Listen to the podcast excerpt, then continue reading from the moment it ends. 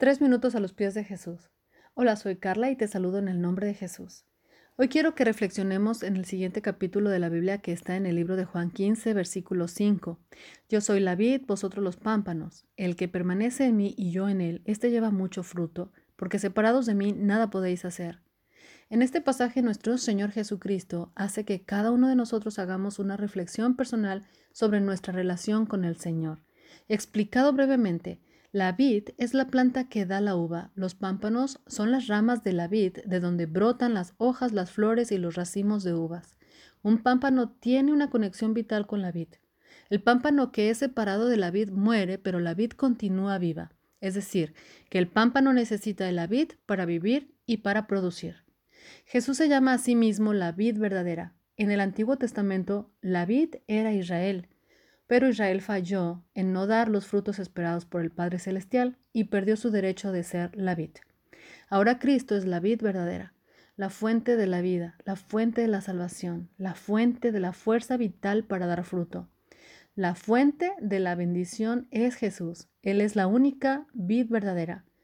Una conexión vital es una relación de vida o muerte. Los seres humanos tenemos una conexión vital con el aire y el oxígeno que respiramos. Sin esto moriríamos.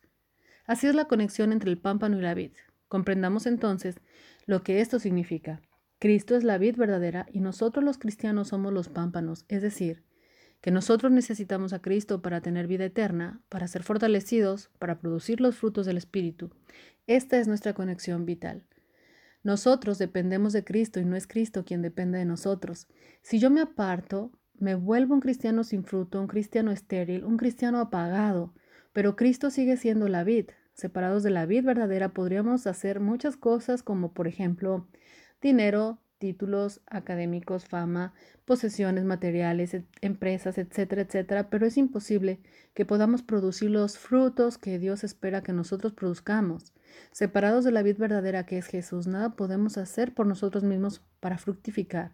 Y no debemos confundir estar en Cristo con estar en una iglesia o estar en un sistema religioso.